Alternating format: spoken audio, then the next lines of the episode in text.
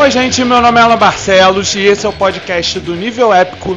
Hoje a minha indicação é uma grata surpresa da Netflix e uma das melhores coisas em termos de série e de animação que eu já tive o prazer de assistir e se chama Arcane.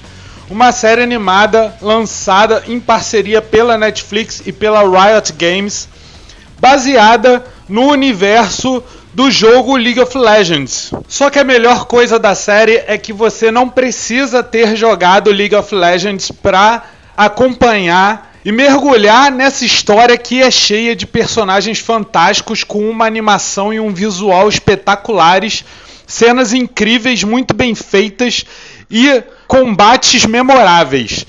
Eu honestamente eu não tenho defeitos para esta série.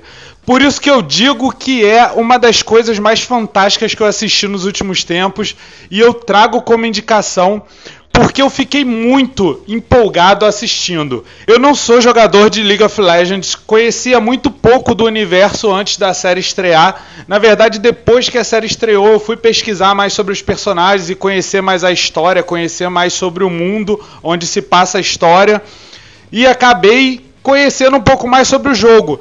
Porém, eu nunca joguei. E ainda assim, eu fiquei apaixonado pela série e pela forma como tudo foi construído de uma maneira que apresenta uma prequel do jogo League of Legends, enquanto aos poucos a história vai se configurando de uma maneira aos personagens se tornarem os campeões que aparecem no jogo.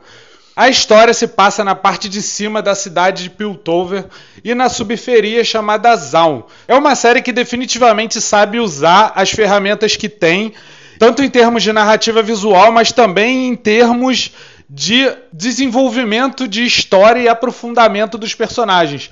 E ainda assim, eles fazem isso de uma maneira extremamente simples, numa história que é bastante simples. E é incrível assistir a essa série com um visual tão único, um estilo de arte que é tão impressionante, porque eles conseguem misturar o 3D com o 2D, criando personagens e cenários de uma maneira fantástica, extremamente fluida, com cores que lembram muito uma pintura, em nove episódios de 40 minutos que se dividem em três atos.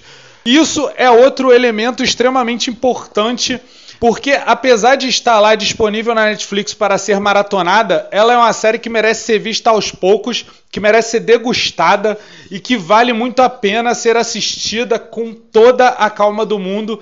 Eu já disse e repito, eu adorei muito a série, não consegui encontrar nenhum defeito nela. Eu adorei principalmente alguns arcos de personagem, como Jace e o Victor, que são dois cientistas tentando dominar a magia através da tecnologia, e eles acabam entrando em certos conflitos por causa justamente do avanço tecnológico e das implicações disso na sociedade.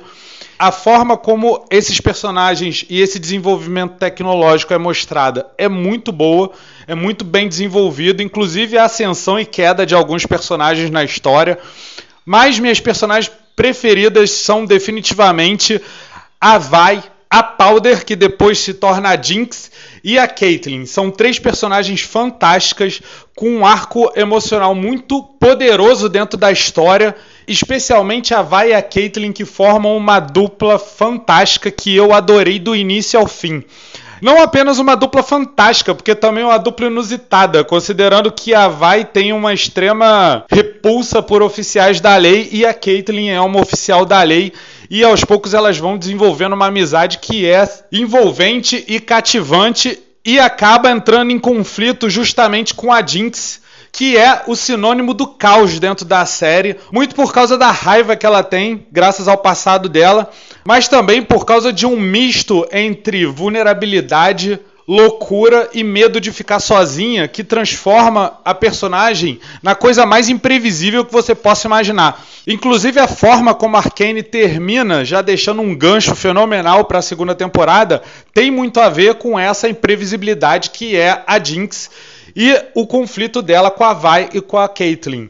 E graças ao sucesso estrondoso que a série fez, já foi confirmada uma segunda temporada pela Netflix e pela Riot Games, e eu só consigo ficar feliz porque eu quero muito ver mais dessa história.